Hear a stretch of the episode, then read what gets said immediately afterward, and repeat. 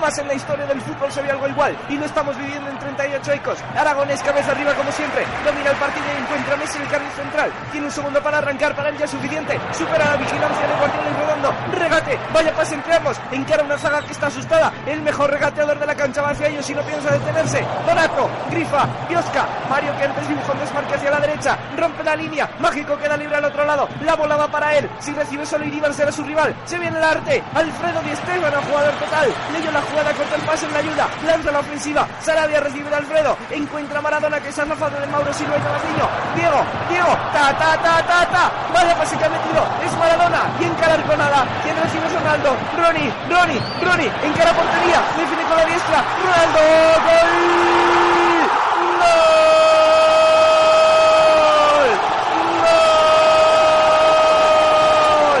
Ronnie gol, Ronaldo gol, Ronaldo gol, gol de Ronaldo.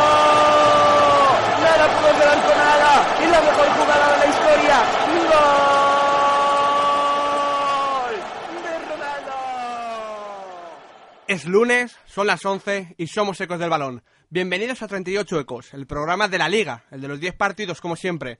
Esa liga y esta jornada que acaba de finalizar con este Mallorca Celta que en el último minuto, en el minuto 93, ha marcado un gol Gio que significa muchas cosas muy buenas para la isla, muy malas para la ciudad de Vigo. Pero bueno, sin, sin más dilación, que ya comentaremos el partido un poquito después, voy a pasar a presentar a mis compañeros del programa de hoy que Abel lo suele hacer eh, utilizando este espacio un poquito para comentar eh, temas amables, temas a veces importantes, otras veces alegres, pero yo os traigo un, debate de, de polos opuestos, de, de muchísima fricción, de posturas encontradas, irreconciliables, que incluso a veces llega a las manos.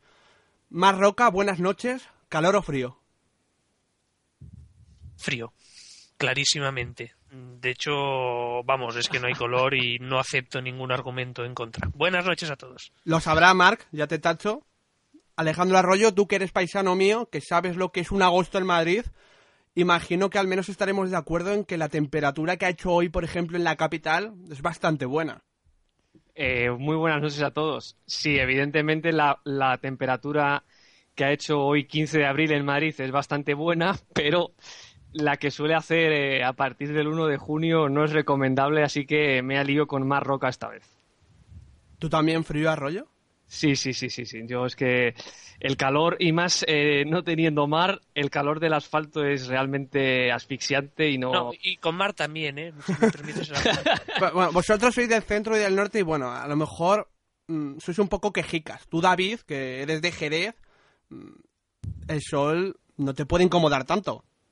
Buenas noches a todos. Hombre, para quien ha vivido muchos agostos en Sevilla a las 4 de la tarde, que es algo que yo no recomiendo a nadie, mm, te digo que yo ya de entrada Las me... crónicas de Riddick, ¿no? ¿Me cuentan? Exactamente, hay gente que puede llegar a morir, literalmente, así que yo te contesto rápidamente con frío y cuanto más tiempo mejor. Vale, vale. Estaba intentando organizar un debate pluralista, generalista, con muchas opiniones como solemos hacer, así que tengo que recurrir a mi buen amigo Valentino, que, Hola. que miénteme, Valentino. Ya me has saludado, pero ahora miénteme y dime que te gusta más el calor que el frío, por favor. Mm, el calor. Aquí hace... Ya, suena que la mentira es gordísima. En mi, en mi isla estupendo el clima. Pues con todo esto, chicos, creo que es momento de irnos a la Catedral del Fútbol.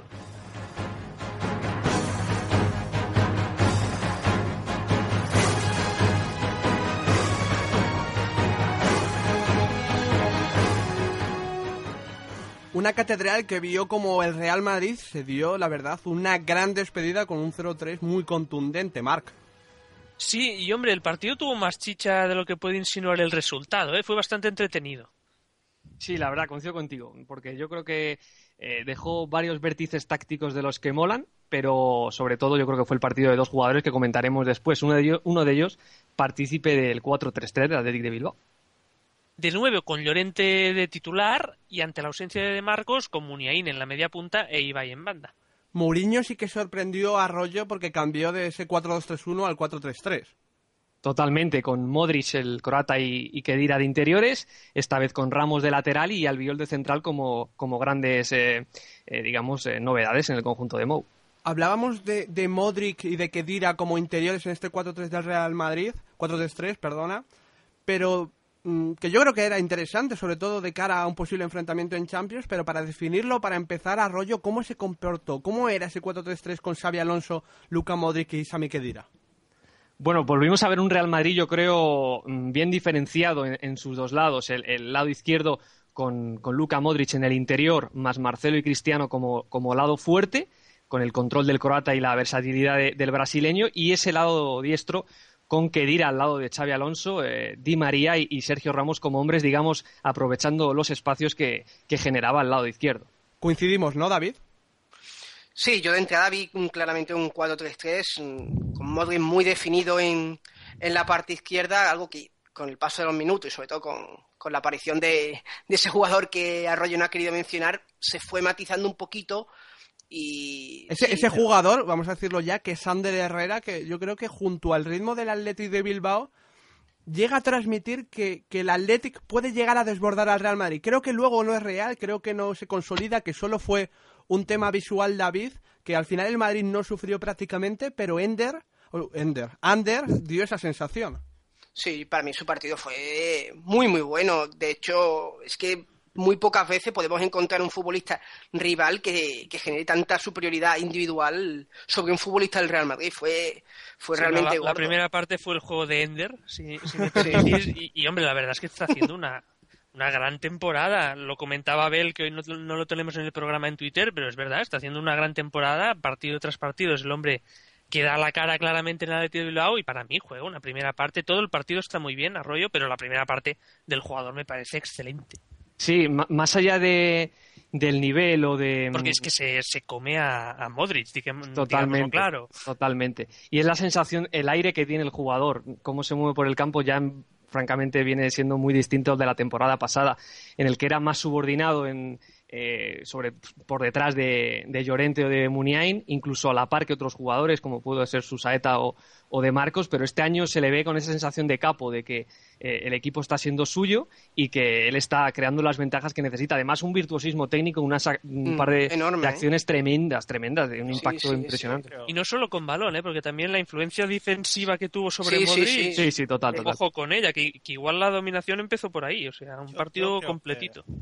Yo creo que además de, digamos, ganar sobre Modric totalmente, condicionó también en la primera parte al menos el, eh, el partido de Xabi Alonso, porque como Modric eh, le pasaba siempre, eh, Xabi Alonso tenía que desplazarse, desplazarse mucho más de lo acostumbrado a la, a la banda izquierda. Y esto creo que, aunque el Madrid no sufrió en defensa, le separó un poco a Modric y Xabi Alonso de, de Kedira y no tuvo mucha continuidad en su, en su juego tras, eh, tras eh, recuperar la pelota el, el Madrid. Y por Es tanto, sí.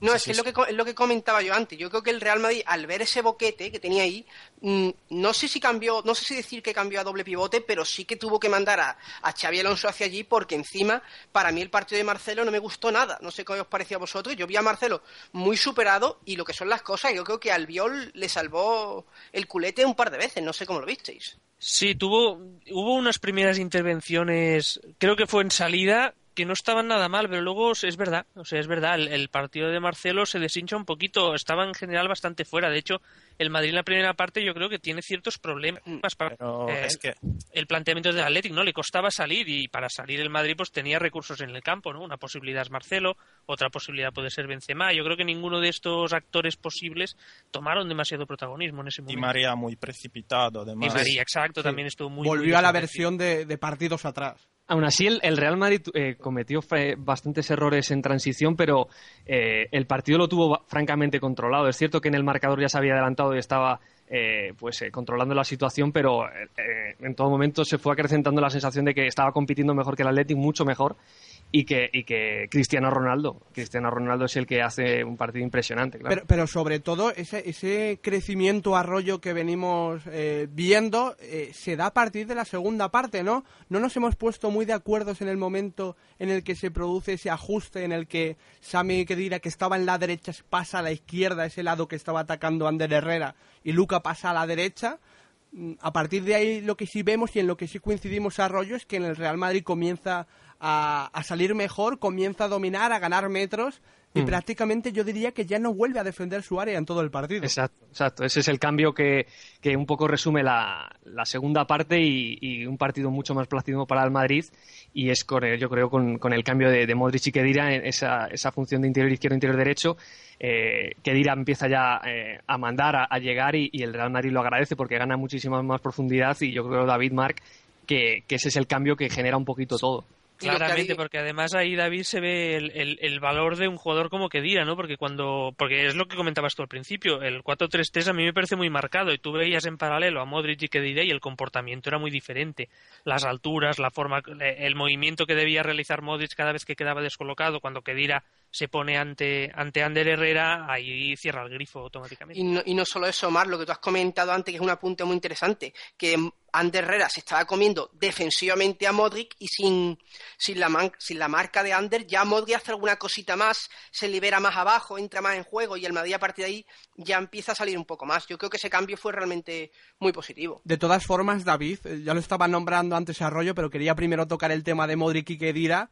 Cristiano Ronaldo, no solo por los goles, que es que parece ya lo más superficial, aunque no lo sea, pero Cristiano es que vuelve a hacer otro partido en el que a ti te leía en Twitter, creo decir de forma acertadísima, que es que este era el momento y era el lugar y, y no había nada más. Claro, es que si me preguntas a, a título de partido, de lo que fue el partido, jugó realmente bien, pero haciendo la reflexión general es que es eso. Yo me pregunto si existe ahora mismo alguien, un equipo que pueda parar a este hombre. Yo lo dudo, ¿eh? Yo, yo tengo una reflexión que se la quiero lanzar a Valentino.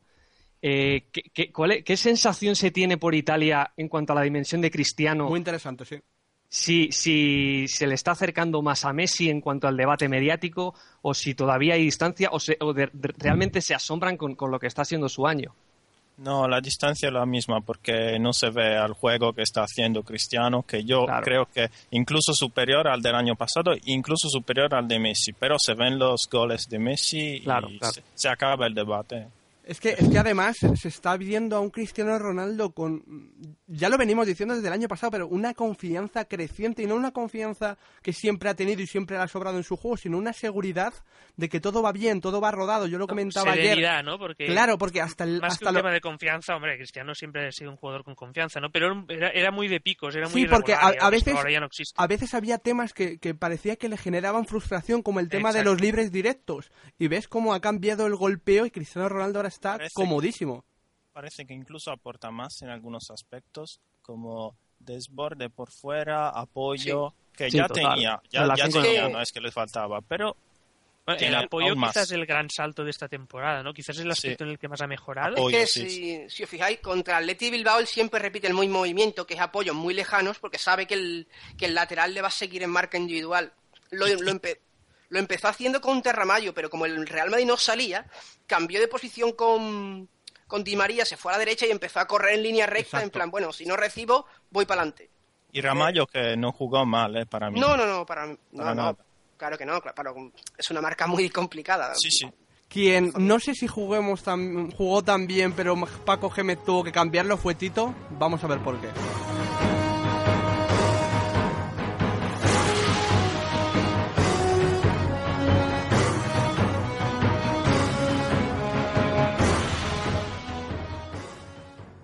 Una Real Sociedad que sigue rumbo a Europa y que, como decía, mm, muy pronto se puso 0-2 en el marcador, Arroyo. Sí, y eso que no fue, yo creo, el partido de la jornada, práctico por un lado y, y yo creo que erróneo por el otro, pero los porqués sí que resultaron más que interesantes. Pues sí, fue un partido cuya batalla en el juego interior iba a decidir quién, quién iba a poder correr, algo que al Rayo sabemos que le encanta, y un Rayo que salió con, con su 4-2-3-1 con los nombres más habituales. Así es, con eh, el once más clásico, como tú has dicho, con Fuego y Trasorras en ese doble pivote y Chori por delante, y Galvez y eh, Figueras acompañando a Galvez en, en la zaga con Baptista o Pitilás en la zona atacante. Y en el lado visitante, pues hombre, Montanier muchos motivos para modificar cosas no tiene, así que la Real salió con su sistema habitual. Sí, yo, yo, ahí destacaría sin duda la pareja Vergara y Yarra, que realizó un trabajo fabuloso sobre el carril central del Rayo, el que ahogó como quiso y que dejó a su equipo en ventaja para poder correr permanentemente. Todo esto yo creo que en cuanto a las dos alineaciones era lo esperado, lo lógico, cambia, cambia muy poquito, pero como comentaba antes de, entrar de lleno al partido, a Tito y a Las, eh, Paco Gémez lo cambia en el minuto 15.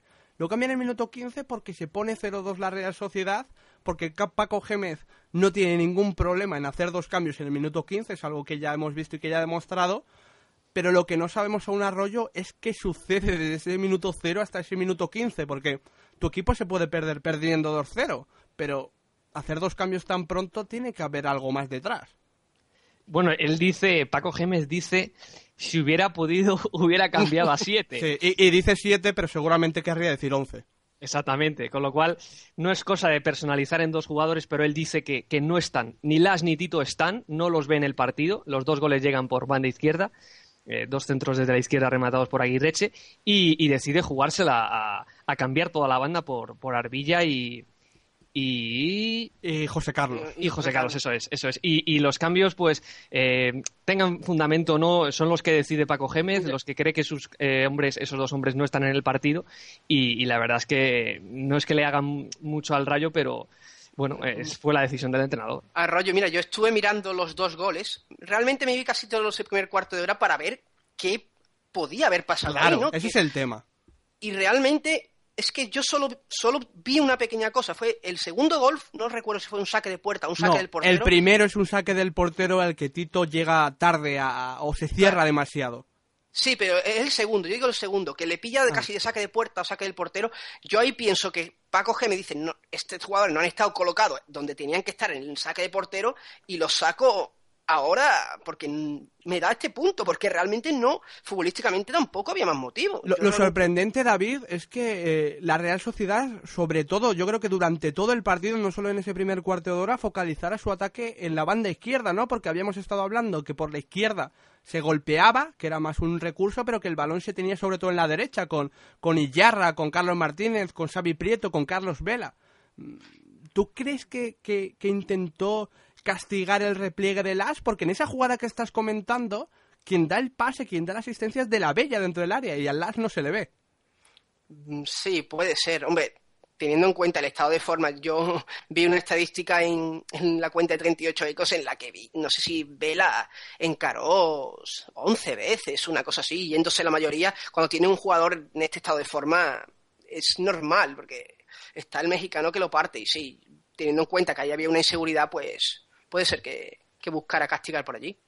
Hay que decir, Quintana, que eh, ya con 0-2 eh, viene, yo creo, la parte importante del partido en el sentido sí. de que eh, Montanier está muy cómodo con el marcador y hace muchísimos cambios tácticos. Eh, creo que la posición de Carlos Vela es eh, muy significativa, ejerciendo casi de lateral al lado de Carlos Martínez. Los dos, ¿eh? Los dos extremos, Grisman y Vela. Sí, sí. Casi y Grisman de... llegando muy abajo uh -huh. y, y, lo que buscaba eh, Montanier era no tener ningún dos contra uno en contra en banda. No quería que el Rayo profundizara por fuera. De hecho, lo logró, sí. salvo en una transición de Piti con un recorte fenomenal. Y, y echó al, al, Rayo, lo expulsó al centro para ganar la batalla desde ahí, el francés. Pero es que realmente fue una, un trabajo muy completo al Rayo, porque dices tú que, lo, que los de fuera trabajaron realmente bien, y es verdad, estuvieron perfectos, pero Vergara y Yarra a sí, Casorras sí. y, y al Chori, no le, en la primera media hora el Rayo no entra ni una vez por fuera, es todo por, por dentro, perdón, es todo por fuera. Y ahí se sumó un Íñigo que estuvo realmente sólido, que creo que todo un, er, tuvo un error en 90 minutos. Entonces, para mí fue, no, no sé si decir un baño, pero una superioridad bastante grande de la Real. ¿eh? Sí, sí, sí, sí, totalmente, totalmente. En el centro, eh, una personalidad de ambos, eh, una confianza, el, ese doble pivote tremendo y muchísima imprecisión en el rayo, porque el rayo eh, sabe que con marcador eh, en contra tiene que ver área, al menos eh, entramos continuados y, y, se precipitaban mucho, mucho pase vertical entre Trasorras y Chori, pero, pero es que la Real estaba ocupando fenomenal los espacios y es estaba que está ganando en un punto todo. este equipo que no concede absolutamente nada. ¿eh? Exacto, porque se, está hablando mucho con de... el marcador favorable, los ajustes... Se, es... se habla mucho de la Real Sociedad con balón, en la Real Sociedad pegando, pero pero atrás, eh, sin balón, yo creo que ha sido el gran salto de este equipo. Es que Quintana, yo a los cinco minutos apunté la persona, para que no se me olvidara, la personalidad con la que salió la Real Sociedad, no solo con balón, sino sin balón. O sea, mezclaron realmente bien. A veces quedaban presionados muy arriba, otras quedaban lo ejecutaban realmente a la perfección. Y ahí está realmente la clave, porque la calidad ofensiva siempre la ha tenido este equipo. De, hecho, yo, David, fíjate que en todo el partido del Rayo Vallecano solo veo un momento donde creo que puede hacer daño. Le mandé un momento, al momento un mensaje a Arroyo porque yo estaba en el estadio y no comprendí el, cambio, el cambio siguiente de Gémez. Y te, explico un poquito. El Rayo eh, mandaba a Casado muy arriba, como hemos hablado, Grisman venía hacia atrás para cogerle, Carlos Martínez se había ido con Piti hacia adentro y Trasorras venía en una posición casi como, como de lateral, conduciendo el balón sin, sin, sin miedo, porque nadie le podía marcar, solo Xavi Prieto podía eh, orientar quizás hacia dónde iba, y sin embargo Paco Gémez lo quita, y a partir de ahí en los últimos 20 minutos, en un campo como Vallecas, que inclinarlo es bastante asequible por las pocas dimensiones, y aún así no llega es que yo creo que Trasorras y Chori es que no hacen casi nada, Quintana. Tú señalas una jugada, pero yo creo que... No, no, no, no, señala una jugada, no, señala un movimiento, ya te digo, es en la segunda parte, con Casado totalmente arriba, Grisman totalmente atrás, una defensa que parece de 5, y Trasorras aparece ahí en un huequito, pero que parece que no fue suficiente. Yo es que creo que lo que pretendía Paco Gémez era acercar a Piti, que es el jugador que ahora mismo hace más desequilibrio, acercarlo al, al juego y al, y al balón no les salió. Y, el doble 9 ya del Ibasi. el doble 9 ya, porque como estamos diciendo antes, centraban mucho y Íñigo las sacaba todas. Es que necesitaban ahí asustar en el área. Sí. Sí, ya no le quedaba otra opción al Rayo, ya se quedaba con Fuego, Galvez y Figueras de atrás, los laterales super proyectados y, una verticalización total del juego y, a, por el marcador. Ya el juego le importaba poco a Gémez, yo creo, porque tenía que empatar de cualquier manera, conseguir el primero y que, y que se pusiese un poquito nervioso la Real y con el ánimo de la afición pues consiguiera un poquito de... Eh, Esa es la, cara, la cara negativa de quitar a Las, es eso. A 90 minutos, Las en Vallecas. Yo lo eché de menos. ¿eh? En un regate, exacto. Claro, yo lo eché mucho de menos. Mm, yo creo que se, a Paco se le fue un poquito el Oremus eh, con eso, sobre todo el cambio de, las. Yo a la lo hubiera dejado. Sea como fuere, el marcador no cambió, así que vámonos a la Romareda.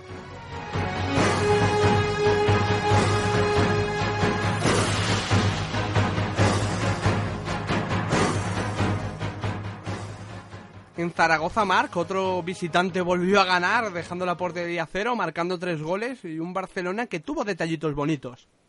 Sí, el partido no fue demasiado competido, ahí no estuvo el espectáculo, la verdad, pero bueno, el Barça estuvo cómodo y, hombre, lució algunas actuaciones a destacar. Sí, fue un partido bastante indefinido tácticamente de un Zaragoza que yo creo que no supo muy bien qué quería hacer con, con ese 4-2-3-1 suyo habitual, que no jugó a poño. Exacto, Jiménez dejó apoyo en el banquillo, donde también se quedó Romaric en esta ocasión y fue José Mari quien formó al lado de Movilla. Muchísimos cambios en el Barcelona, David, menos el sistema, 4-3-3. El apunte clave realmente fue la presencia junta de, de Xavi y Thiago, que yo creo que por primera vez en mucho tiempo casaron bastante bien. Pues sí, es un debate que venimos teniendo, David, tú ya lo sabes, durante todo 38 ecos, esta temporada y la anterior, Siempre solemos decir que Tiago Alcántara junto a Xavi tiene un problema y es sobre todo que en ese perfil derecho eh, se tiene que, que, ir al otro lado y claro, está más incómodo y ayer junto a Xavi, junto a Song, como, como has comentado, no sé si estás conmigo del todo, creo que cuaja un partido notable y que el Zaragoza no lo sabe anular en ningún momento. Yo creo que sí, porque por primera vez vi que Xavi seguía siendo el, el jefe del balón, de la base de la jugada, pero le daba a Tiago esos espacios que a él le gusta, que normalmente son un poco orientados hacia la derecha para poder hacer su, su salida, su giro, lo que a él le gusta, vaya. Y sí, yo creo que ahí casaron bastante bien, al Barcelona le dieron fluidez y yo creo que en general el Barcelona no, no sacó una victoria rutinaria, sino que yo creo que recuperó algunos buenos minutos de fútbol. Sí, hemos comentado varias veces, ¿no? Que cuando coinciden Xavi y Thiago, porque buscan espacios y balones muy similares, les cuesta. Yo creo que la, la, clave la ha comentado David, ¿no? Que en realidad en esta ocasión es que Thiago no era estrictamente interior izquierdo. Había mucha movilidad, no solo intercambio de interiores, sino también de alturas entre Xavi y Tiago, que es algo que yo recuerdo. Siempre comentábamos que lo echábamos de menos, ¿no? En las otras ocasiones en las que habían coincidido, en este caso no. Yo creo que la, ese dinamismo valentino, aunque creo que a ti no te gustó tanto, benefició a ambos. Yo lo vi un poco diferente. Es que para mí el Barça jugó... para, para ti eh, jugaron mejor porque no jugaron a la misma altura, ¿no? No, para es mí, que yo creo que ahí está la clave. para mí jugaron ah, más o menos a la misma altura, aunque con tendencia a Cesc ir más adelante y Thiago bajar más. Pero es que yo vi muy poco ganar la espalda al, al Zaragoza. Es que la, la ganó, eh, creo, dos, tres veces en el primer tiempo eh, de Cesc y Thiago casi nunca. Yo creo que el partido de Thiago fue, fue bueno, pero eh, más en acciones eh, individuales. Yo creo que no representa un recurso. Con Son, en la, con Son y Xavi en la base y él delante. Yo vi a un Barça muy un poco, ¿cómo se dice? Un poco, un poco pesado en su juego y no creo. Yo creo que el único que giró al Zaragoza y, y generó espacios fue Alexis, Alexis Sánchez. En eso coincido, en eso coincido. Yo La- creo el, que el, recur- el- el recurso táctico fue Alexis Chan- Sánchez. Yo no y vi Te- otro. Y Tello un poquito también, ¿no? Es decir, yo creo que Sí, el Barça profund- o sea, profundizó, desbordó al rival más por fuera que por dentro. Eso es Pero cierto. Yo creo que ahí hay más responsabilidad de Ses, que, que creo que era el Pero hombre que estaba emplazado en esta situación y, hombre, su partido me pareció bastante pobre. Sí, no, no, no, estoy diciendo que no me gustó el, el partido de Thiago, ¿eh? ¿entiendes? Pero yo no, no lo vi como una so- solución eh, a, la, a la espalda del, del, del Zaragoza, del mediocampo del Zaragoza. Yo no vi, no vi el Barça ganar. Yo, yo creo que sí le cogió alguna vez la espalda, porque por ejemplo, eh, los dos goles de Tello son asistencias de Tiago en. Pero en mira, eh, David, el, primero de, de Tello es un balón, cambio de orientación de, de Xavi y coge desequilibrado al, al Zaragoza. Y en el segundo tiempo ya ni hablemos porque eh, el, Zaragoza adelanta mucho a los laterales y, más eh, delanteros eh, y mucho espacio para movilla y, y apoyo. Y tiene tantos espacios, eh, tanto Cés como Thiago, que ya no es un problema buscar la espalda al, al mediocampo. Sí, pero del- también estamos un poquito acostumbrados a que el Barça insista mucho por dentro, pero es que el Barça nuevamente juega con Messi. Yo creo que la, la vía más natural del Barça para abrir un rival cerrado es justamente tirar hacia el lado, tirar hacia los extremos y que los extremos sean Claro. capaces de devolver el balón para adentro, que es lo que hizo en esta ocasión el equipo. Yo creo que de normal el Barça sí que profundiza mucho por dentro, pero claro, porque hay un factor enorme que, que en este Claro. partido no estaba. Que es Pero, pero mira, a mí tampoco me entusiasmó el, el juego por bandas. Vi esto, este trabajo de Alexis, pero mm, el traslado de, una- de la pelota a un la- de un lado al otro muy lento. muy, Ima- muy imagino, lento. Valentino, que si no te fascinó eso del Barcelona, el, Está muy exigente. el Valentín. partido... Mucho, mucho, eh, Pues- muy exigente. Pues el partido del más Zara- que yo, más que yo. El partido de Zaragoza Valentino sin apoyo es verdad, pero pero quizás lo único salvable es que Postiga en alguna que otra acción puso en algún problema Bartra, que aun siendo esto, y esto luego le dejaremos a Mar que comente, hizo un buen partido. Sí, el problema es que a Postiga le, llega- le llegaban melones porque... eh, el- Creo, el- que es muy generoso, Zaragoza- creo que es muy generoso decir que eso eran melones, ¿eh? O sea, Bueno, porque el Zaragoza, yo no entendía esto. Sí quería jugar en su campo, esperar. Tenía pero apoyo en el banquillo y puso a Rodri, que para mí es un jugador más agresivo, si quieres quizás agredir a- a- al equipo contrario. Eh, El tema Valentino es que Apoño estaba renqueante y, y según Eh, dijo, bueno, sí. según dijo Manolo Jiménez solo estaba para media hora. Quizás por ahí se puede pero entender. quizás entonces Romaric, alguien que podía enlazar algún pase para poder llevar el, el Barça algún momento a defensa posicional, porque nunca pudo. Es que el partido del Rodri, yo creo que estaremos todos de acuerdo, fue un partido un poco fantasma, no, no sé. Despistado, despistado. Es Sí, que sí, ejerció sí. más de delantero que de otra cosa, ¿no? Quizá. Y, Que es lo y que esa es. doble punta en defensa que tampoco tenía mucha incidencia y luego, como, pues eso, lo que comentaba pero de, Valentino. de delantero en su, en su mitad del campo. Entonces, Sí, yo no sé si quiso repetir lo que hemos comentado antes, no sé si quiso repetir la marca que hizo con, con Xavi Alonso ante el Real Madrid en la base o qué, pero el- es cierto que Xavi y Thiago tuvieron un partido muy cómodo y que ahí Rodri Sí. tenía que haber influido y no, no lo hizo. La Realmente base muy cómoda del muy Barça. cómoda, exactamente. Tenía además tenían casi siempre cuatro y salían tranquilos. Claro, es que además la parte buena, digamos, de, de que no fueran jugadores que se proyectaran demasiado hacia la segunda Ah, línea es que el sí. Barça habitualmente tenía tres por detrás de balón, a Xavi, a Tiago y a, y a Alexson. Claro. Eso para Este el doble la pivote del Zaragoza es mucho que abarcar. Lo que sí nos dejó el partido, chicos, más que un brillante juego que ya hemos dicho que no fue gran cosa, fueron varios nombres propios que unidos a los de jornadas anteriores, creo que puede ser interesante hablar eh, de su utilidad, de, su funcionalidad de cara a, a la eliminatoria contra el Bayern Múnich. Yo creo que se presupone que va a haber más escenarios y más variantes diferentes a las de que hemos visto contra el PSG o contra el Milan, que yo creo que te exige más ir a un piñón fijo. Y como vengo diciendo, hay cinco jugadores teóricamente suplentes que en estos últimos ocho días, David, se han, se han- yo creo que han tenido actuaciones lo justamente o lo necesariamente buenas para que los tengamos en cuenta. Estos son Song, Thiago, Alexis, Cesc y Tello. No sé si te quedas con alguno. No te digo ya para ser titular, pero sí para ser importante, para contar. Mm, Bueno, yo creo que a Son le va a tocar contar, porque no es lo mismo que merecerse contar, porque a mí el partido de Son ayer me pareció bastante malo otra vez. Pero el nombre que está en boca de todos es Bartra, evidentemente. Yo con Bartra hoy Sí, hemos... no, no parece que, que No, sea ni no el parece. momento ni que se lo plantee. No, ni que se deba, ni, ni, que, ni que nada. Ni que O sea, tú, tú, no, tú no ves ni a Alexis, ni a Cesc, ni a Tello. Claro, Alexis, Alexis siempre pasa lo mismo. Aquí la, la clave es la decisión que va a tomar Tito entre el pragmatismo nulo de Villa en el sentido futbolístico, porque no está aportando nada, o, o el movimiento de Alexis. Yo sí pienso que se la va a volver a jugar por Villa. O sea que de todos los nombres que me has dado, mm, yo creo que ninguno va a entrar, la verdad. ¿Cómo lo ves tú, Marc? Yo creo que Alexis sí, voy insistiendo en esto y siempre fallo, pero yo No, creo no que sí, yo creo sorprendes que- nada, ¿eh? No, pero yo creo que tarde o temprano sí, y vamos, yo creo que Alexis está jugando francamente bien. O sea, yo creo que llega un momento que, que es que Pero es muy que positivo. final siempre Sí, la pero misma lo- película. los precedentes de Villa tampoco han, han refrendado, ¿no? Yo creo que sí. Estoy de acuerdo con David en que ninguno de estos nombres seguramente tiene demasiadas papeletas, pero Alexis sí, yo creo que sí. Yo, yo, Ni yo que sea como recurso, ¿eh? Yo, Kiko, estoy con Marc. La verdad, yo le tengo fe a ese movimiento. Creo que al Barça le da cosas que, que necesita.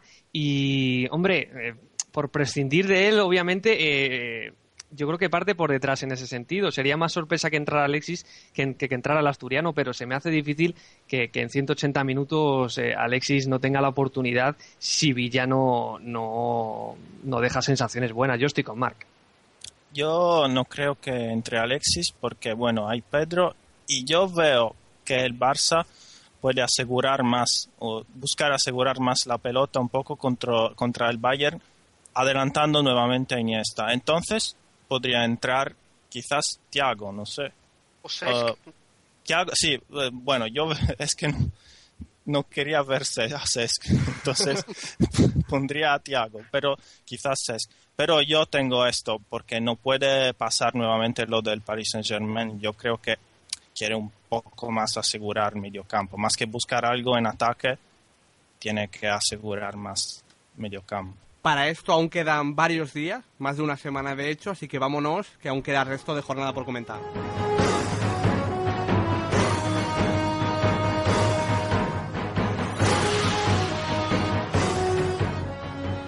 Queda de hecho a rollo la goleada de la jornada, la manita que le metió el Atlético de Madrid, un buen Atlético de Madrid a Granada.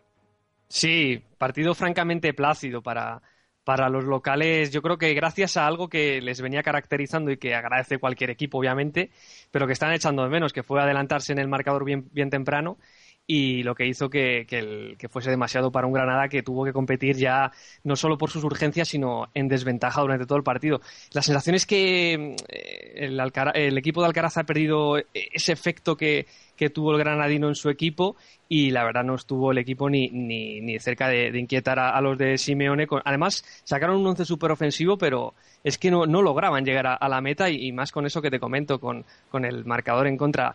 Al final el Atlético se fue creciendo y, y el marcador fue tremendamente abultado.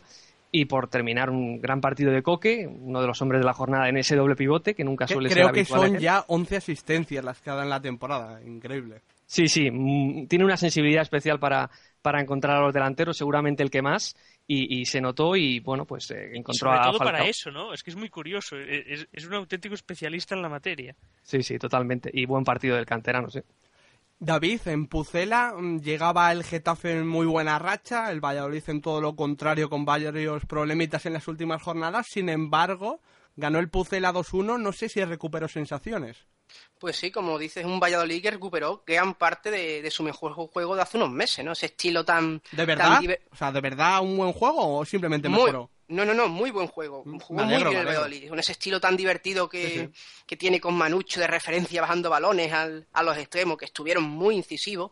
Sobre todo de ver en la izquierda, que, llevó muchísimo peligro, los laterales muy largos. En fin, lo que, lo que conocemos del equipo de, de Jukic. Y la verdad es que el, el Valladolid fue inmensamente superior, pero el Getafe estuvo a punto de, de hacerle la broma porque eh, Paco Alcácer al final de la primera parte marcó el 0-1 al primer disparo, literalmente al primer disparo de... Qué bueno es Paco Alcácer, Marc. Sí, muy goleador. Sí, sí, sí. Sí, sí, parece que se destapa, ¿no? En esta jornada 31. y luego cuando el Valladolid consiguió remontar con pleno merecimiento, en la última jugada estuvieron a punto de empatar, que la verdad hubiera sido bastante inmerecido. Oye, conste que me gusta mucho, ¿eh? Paco Alcácer. Lo que pasa que aquí con Quintana nos llevamos un pequeño debate. Esto es como lo del frío y el calor, ¿eh? Álvaro Vázquez es el frío, evidentemente, y Paco Alcácer el calor.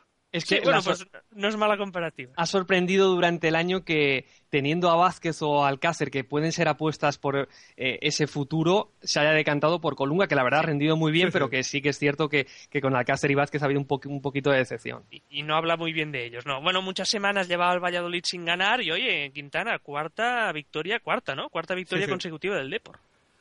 Cuarta victoria consecutiva, ¿quién lo diría? El Depor, la verdad. ¿Y qué victoria? es que está en la ola, está en la ola. O sea, ha recuperado la confianza, la alegría, la chispa. Es un equipo totalmente diferente. Es lo bonito que tiene el fútbol. Casi no ha habido cambios, no ha habido fichajes, pero, pero ahora el Depor es un equipo que, que compite muy bien y que llega a jugar muy bien. Porque ayer, bueno, ayer, el sábado, cuando el Levante le obligó a tener el balón, la verdad es que el Deportivo supo ordenarse muy bien a través de él vimos a un muy buen Nelson Oliveira en los apoyos, con Gama y Pichi por fuera haciendo siempre daño, como en los mejores momentos de la temporada que casi fueron al principio. Y bueno, luego está Valerón, que se ha sumado definitivamente. Sabemos que tiene 37 años porque lo dice su DNI, porque la verdad es que el físico no miente, pero futbolísticamente es una locura, es una barbaridad el nivel que está mostrando. Y en definitiva, dominio bastante claro del deporte Resultado yo creo que más que justo y el Levante como ya imaginábamos que lo va a pasar no muy mal, pero sí, sí bastante tristemente este final de la temporada sin Martins porque queda un poco cojo en juego. Al contrario, por cierto, Mar, que el español, que con Sergio García es que lo hace todo. Yo hablaba hace no mucho con Martín Casi y Dani de la Cuesta si estaba en el mejor momento de su carrera a mí me costaba decir que sí porque me gustó mucho el Sergio García del Betis, me pareció un jugador muy, muy, muy serio, pero es que creo que lleva razón, que está mejor que nunca Sergio García. Sí, yo, es un jugador que me gusta mucho, lo he seguido muy atentamente y ha tenido muchos momentos muy buenos, pero sí, yo creo que está en el mejor. Es que Sergio García está realizando una temporada soberbia, uno de los nombres del curso, sin duda alguna, y oye, pasan las jornadas y él sigue ahí, siempre con un rendimiento altísimo y con un rol de mucha responsabilidad. O sea, que es una pieza muy importante en el español de Aguirre. En cuanto al partido, fue apasionante, un 3-3. El partido hizo justicia a este marcador en todo momento, mucho ritmo, llegadas, los dos equipos haciéndose daño alternativamente. Y hombre, en el Valencia fue bastante decisivo el juego entre líneas de Jonas y Canales, que no son, no son dos jugadores cualquiera para, para aparecer entre, entre las líneas del rival y por parte de Periquita, no quiero dejar de mencionar a Guacaso, que, hombre, desde que le dedicamos el artículo en la web, no para de ofrecer actuaciones bastante atinadas. Está jugando con muchos. David, el Málaga gana 1-0 a Osasuna y además en el minuto 93. No sé si esto repone mínimamente el palo de la Champions. Bueno, el palo de la Champions no se repondrá nunca, ¿no? Pero sí que es verdad que el Málaga salió con una gran emotividad, con toda la energía que le transmitió. Fue precioso, ¿eh? Fue precioso su afición que de verdad estuvo fantástica, hay que decirlo, y porque quede claro que fue espectacular lo de la afición. Y como decimos, un Málaga muy ágil, con sus mediapuntas cambiando mucho de posición, un Joaquín fabuloso en el desborde, Batista que pisó a la izquierda más de, lo normal y al que le faltó quizá un poquito en, en los metros finales y a causa de ese desacierto Osasuna fue saliendo, saliendo, y si no llega a ser por Willy Caballero, otro que tal baila, pues se podía haber, haber ido 0-1 al descanso, ¿no? Pero bueno, tras, la reanudación, lo de Pellegrini se volvieron a venir arriba, mandaron a los laterales arriba con como les gusta, y ahí ya Osasuna se ahogó, solo tenía aquí que sola para salir, y bueno, sobre la hora llegó un gol que, que yo creo que hizo justicia a lo visto en el campo. Y ya lo hemos comentado al arrancar el programa, pero Quintana, el Mallorca ha terminado ganando al Celta con una jugada en el último minuto, creo que épica máxima. Pues sí, el Mallorca ganó 1-0 con gol en el 93. ¿Quién, marcó? ¿Quién marcó? ¿Quién, iba a marcar? ¿Quién iba a marcar? Es que no había otro. De hecho, la primera parte, Marc, básicamente el juego del Mallorca, evidentemente no fue así, no es la táctica de Goyo Manzano, pero los jugadores lo que hicieron fue balón a, a Gio dos Santos, Gio dos Santos provocaba una falta y a balón parado el Mallorca creaba considerable peligro porque Gio tiene un toque excepcional. Sin embargo, tras el descanso, el Celta adelantó un poco líneas. Un Celta de Abel Resino que esta vez no jugó con la línea en el centro del campo. Y la verdad, yo creo que el equipo lo agradeció. Pues en esa segunda mitad hubo dos, tres acciones. Recuerdo una jugada de bueno, un, balón parado Ubiña que la manda por, un poquito por encima del larguero, donde el equipo Vigues pudo adelantarse y cuando se perdona ya sabemos en estos partidos que, se termina pagando y esos diez últimos minutos fueron del Mallorca más con, con corazón, con convicción que con cabeza, porque hubo muy poquita y sin embargo ya te digo en el minuto último Gio Santos empujó un mal despeje de Javi Varas y esto da mucha esperanza a un Mallorca que la verdad ha cuajado un partido un poquito un poquito justitos, pero bueno, vámonos a, a lo más alegre de la jornada que es ese derby sevillano, ese Betis-Sevilla, donde Pepe Mel y Unai Emery de verdad están acertadísimos. Escuchadle porque es un espectáculo.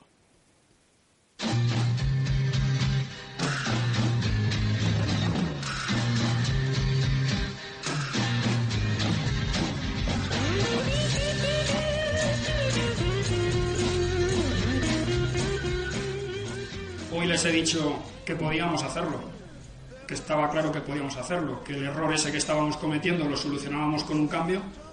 Yo les he puesto la, la solución a, en manos de ellos y ellos lo han hecho muy bien.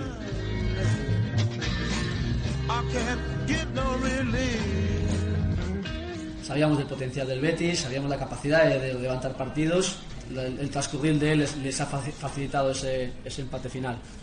Voy a insistir, tengo que felicitar a la plantilla, tengo que felicitar a los seguidores del Sevilla que han venido aquí, y, esas, esas consecuencias negativas pues las tenemos que trabajar.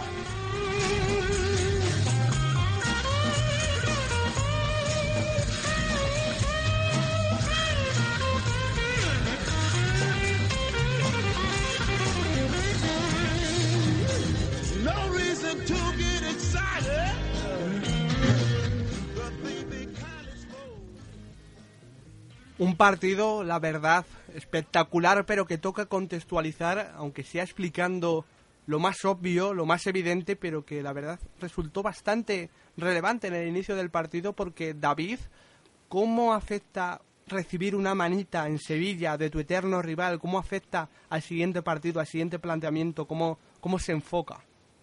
Mira, yo recuerdo que estuve en el 38 Ecos del partido de ida y tengo en la cabeza el comentar eso, que el recuerdo del partido de, del Pizjuán estaría presente todos y cada uno de los días que faltasen hasta el partido de vuelta. Y yo creo que no hay que explicar mucho porque fue realmente visible. El, Betis forzó dos corners en apenas 30 segundos y salió como, como si hubiera que levantar un, un 5-1. La celebración del empate, por ejemplo, del, empate a 3, no es la de un equipo que consigue un punto en casa. Yo creo que se nota que Mel ha sufrido, que ha visto cómo se puede medio cuestionar siempre entre comillas, su temporadón por un solo partido y, aunque suena ciencia ficción, otra derrota con el Sevilla en casa habría sido terrible para de aquí al final de la liga. Sí, sí, porque además es que se ve desde el principio cómo Mel eh, lo tiene totalmente cruzado porque planea un partido desde esa sobrecitación que sabe que tienen sus jugadores, porque el Betis ya sabemos que, que per se defiende muy arriba, pero es que manda a Cañas y a Beñat, Arroyo, súper arriba, súper adelante, yendo a encimar y encima los extremos acompañan adelantándose aún más, estando casi más en línea con Rubén Castro que con Cañas y Beñat, que como digo ya habían empujado casi a la zona de media puntos. O sea, la idea era evidente. Era una locura, una locura. Fue impresionante el arranque del Betis. Luego se, se, tornó, yo creo, un poco en contraproducente porque ahí tienes que manejar un montón de situaciones y de, y de mezclar un poco, eh, eh, eh digamos, eh, esa excitación con, con, el equilibrio del equipo. Pero eh, efectivamente, el Pepe Mel sale con los extremos súper, súper, súper abiertos y muy arriba. Manda a sus centrocampistas casi a la misma línea y, y balones a Campbell para hacer muchísimo daño sobre Alberto y, llevar el, la manija del partido desde el minuto uno. Y la verdad es que no dura mucho ese, ese planteamiento porque rápido se adelanta el, el, Sevilla, pero lo cierto es que emocionalmente el Betis sale como tiene que salir, aunque yo creo que, que el, el, partido le, le, quita un poquito la razón en, en ese sentido. ¿Crees que, que, era una buena decisión, Valentino?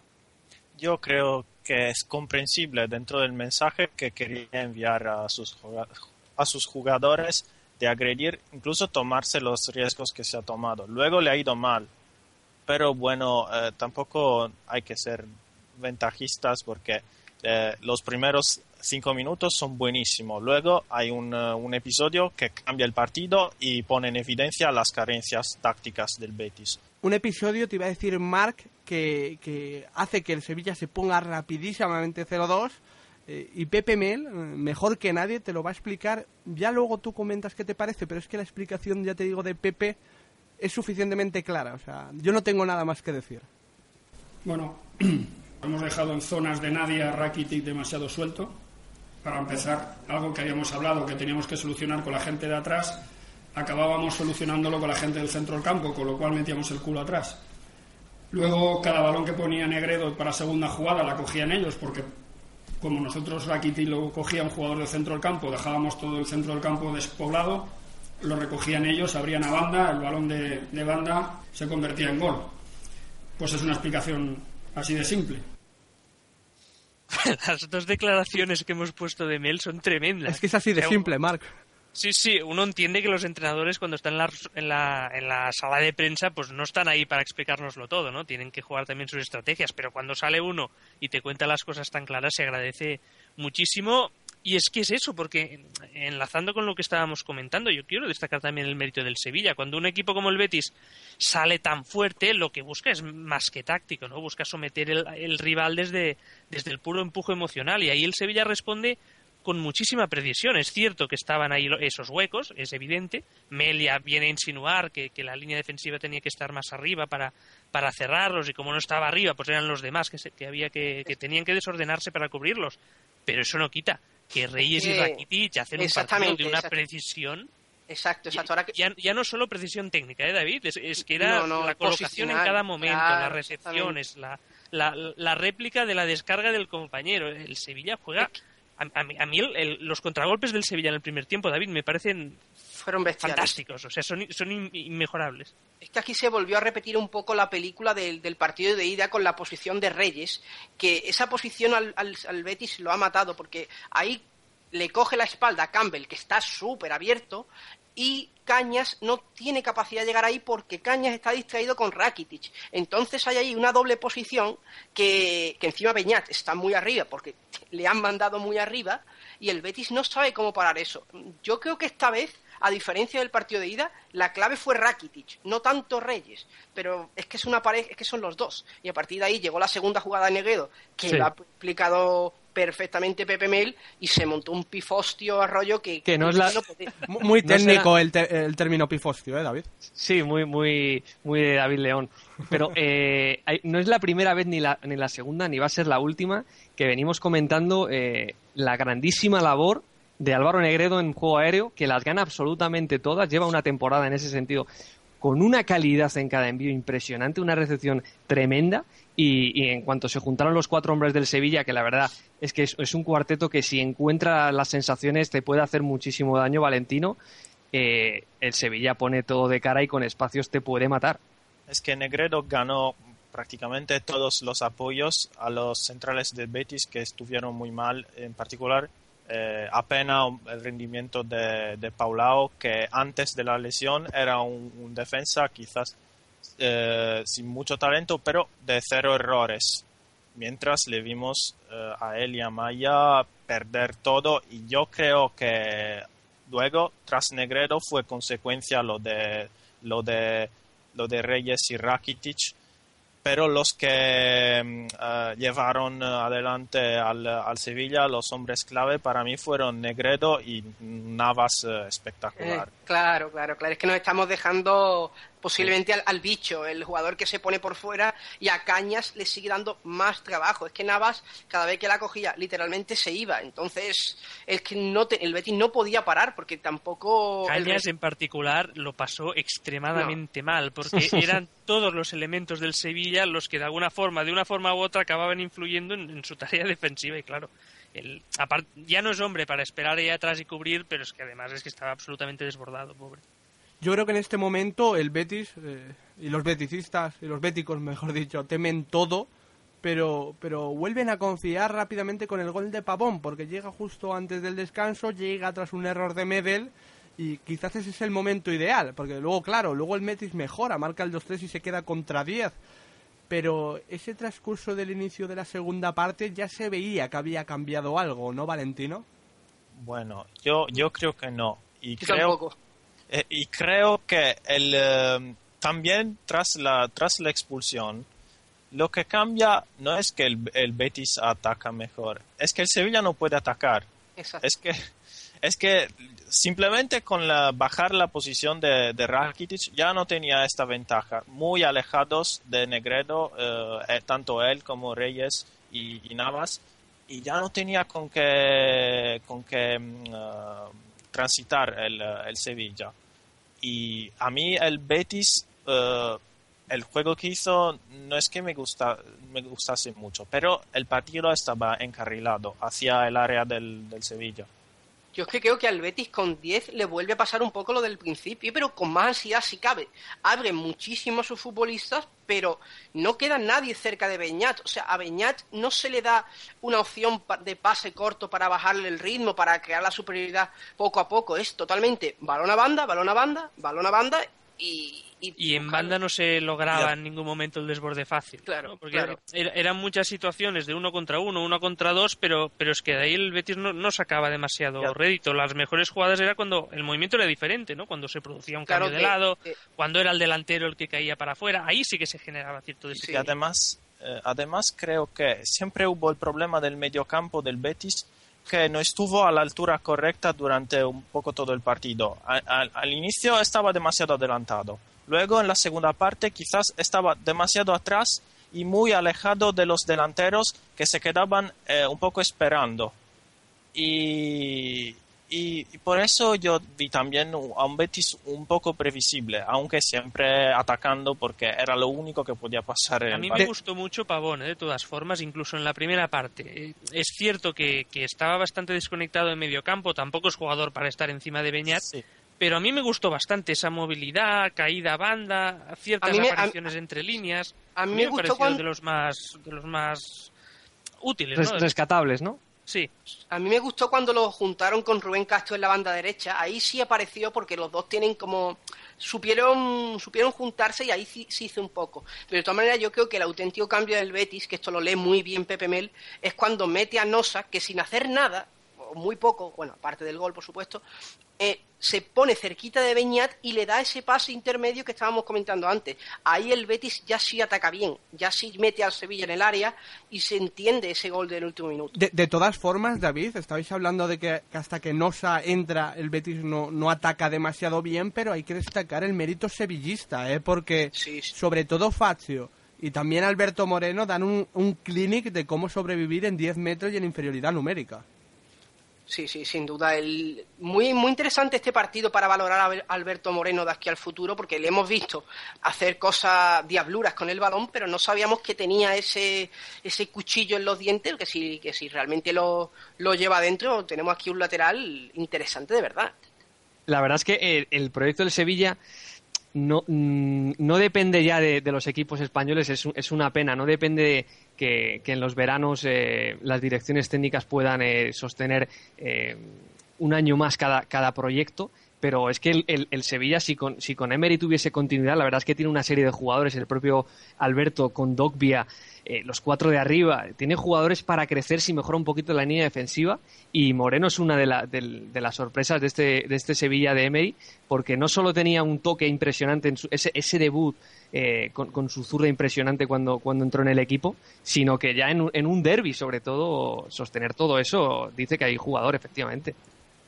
Es que en general, no sé si estáis de acuerdo conmigo, el partido, la sensación que daba era de ser un partido entre dos grandes equipos. O sea, yo creo que el Betis en realidad no llega a carburar, a carburar de todo bien en todo el partido, ¿no? Pero tiene esa competitividad y, lo busca. Pero, no sé, el, partido me dejó a mí unas sensaciones tremendas. Un grandísimo partido de fútbol entre dos equipos que, hombre, pinta muy bien los dos. Y por cierto, se nos ha olvidado, se nos ha pasado comentar un, un futbolista que yo creo que gustó y tuvo mucho impacto sobre el partido, que fue Vadillo la salida de Vadillo coincide también con, la expulsión del Betis, que quizás no le da claridad, pero el chaval agarra el balón Valentino y desde la izquierda profundiza y hace, y hace daño. Es que le da otra velocidad, es, es eh, impresionante. Aunque yo eh, a veces cuando los espacios, aunque no eran... Eh, no eran muy amplios los espacios, pero a veces cuando los espacios se reducen un poco, tiende a tomar decisiones equivocadas, pero esta vez fue revolucionó al equipo en banda izquierda. Yo me quedo con Mark, fue un grandísimo partido de fútbol y con esto lo vamos cerrando, vamos cerrando el programa, que un programa que abre un poquito una semana de impasse, porque en Europa se disputan varias copas, pero como ya sabéis que en España vamos un poquito a contracorriente, que así nos va tan bien, pues descansamos. Imagino, David, que, que de todas formas Madrid y Barça lo van a agradecer sobre todo del cara a lo que hay dentro de 10 días. Pues sí, nunca viene mal este, este receso antes de, la guerra futbolística que se viene, que va a ser de las, de, las que no vamos a olvidar, eso está clarísimo. Buenas noches, David. Muy buenas noches. Tú, Arroyo, fuiste bastante positivo en el Pares Sonones con, con los intereses españoles, con los emparejamientos que salieron. Sí, sí, sí. Mm, yo creo que eh, el Barcelona evitó al equipo que le estaba tomando la medida y el Real Madrid yo creo que tuvo la, suerte del sorteo la tuvo el Real Madrid y yo creo que, los cocos se lo han llevado en este sentido los alemanes sobre todo por, porque Messi y Ronaldo con esta competición tienen algo especial así que creo que, hubo cierta suerte. Buenas noches friolero. Igualmente Valentino, tú desde Italia, ¿cómo, cómo ves el tema? ¿Se ve eh, favoritismo del lado español o lo igualado que parece que está todo? Bueno, hay el mito del Barça, sí, de los últimos años, pero han quedado muy, muy impresionados con el, con el Bayern. Y yo digo... Hombre, por, Turín seguro que han quedado impresionados. Sí, claro, porque no se esperaban tanto dominio. Eh, yo es la primera vez que tengo la impresión en estos años que es un partido donde el Barça tiene eh, un poco menos que perder. Eh, es, algo raro, porque veo este Bayern muy lanzado y quizás, eh, no sé, el Barça por una vez puede pensar un poco en el, en el equipo al que se enfrenta y adecuarse y puede no, no ser mal como cosa. Un placer estar contigo de nuevo, Valentino. Gracias, un placer. El placer es mutuo. Marc, ¿qué, qué, ganas tengo de que llegue este miércoles de semifinales de Champions, pero, pero eh, aún ese lunes entre medias, ¿no? Y hay muchísimos partidos de muchísimo interés y fíjate cómo se ha puesto la liga por abajo, que el Mallorca hoy ha ganado, sea, sigue todo vivo. Sí, hablábamos de jornada de impasse para, para Madrid y Barça, pero claro, la liga sigue y, hombre, las ligas están jugando muchísimas cosas y esa parte baja de la clasificación es que están muy apretados todos y son muchos los equipos que están, que están ahí metidos, aparte de terminar de definir también las, las posiciones europeas. Así que en los 2.38 ecos, tanto el de Liga como el de Champions, habrá, habrá mucho que comentar. Lo disfrutaremos juntos, Marc. Buenas noches a todos. Sea como fuere, evidentemente, antes eh, tendremos ese 38 ecos que comentamos y revisionando aquí el calendario, justo mientras hablaba Marc, eh, la verdad es que promete ser interesantísimo dos partidos en especial un Valencia-Málaga donde se juega en la Champions League con la Real Sociedad mirando muy atenta y un Celta-Zaragoza que, que se repite como gran partido en cuanto al sufrimiento y a los nervios se refiere, porque en esos momentos el fútbol la verdad es que no aparece demasiado, pero bueno, nosotros aquí siempre lo disfrutamos, como digo, quedan muchísimas cosas por ver, sino que se lo digan a aficionados del Depor o a los aficionados de la Real, así que lo dicho, nos vemos en una semanita, así que un fuerte abrazo amigos. Jamás en la historia del fútbol se ve algo igual y lo estamos viviendo en 38 ecos. Aragonés cabeza arriba como siempre. Domina el partido y encuentra Messi en el carril central. Tiene un segundo para arrancar, para él ya suficiente. Supera la vigilancia de Guardiola y Redondo. Regate, vaya pase entre ambos. Encara una zaga que está asustada. El mejor regateador de la cancha va hacia ellos y no piensa detenerse. Donato, Grifa, Biosca. Mario que antes dibujó un desmarque hacia la derecha. Rompe la línea. Mágico queda libre al otro lado. La bola va para él. Si recibe solo Iribar será su rival. Se viene el arte. Alfredo Di Esteban, jugador total. La jugada, corta el pase en la ayuda, lanza la ofensiva, Sarabia recibe de Alfredo, encuentra a Maradona que se zafado de Mauro Silva y Talaciño, Diego, Diego, ta ta ta ta ta, vaya pase que ha metido, es Maradona, y encara nada, quien recibe es Ronaldo, Ronnie, Ronnie, Ronnie, encara portería, define con la diestra, Ronaldo, gol.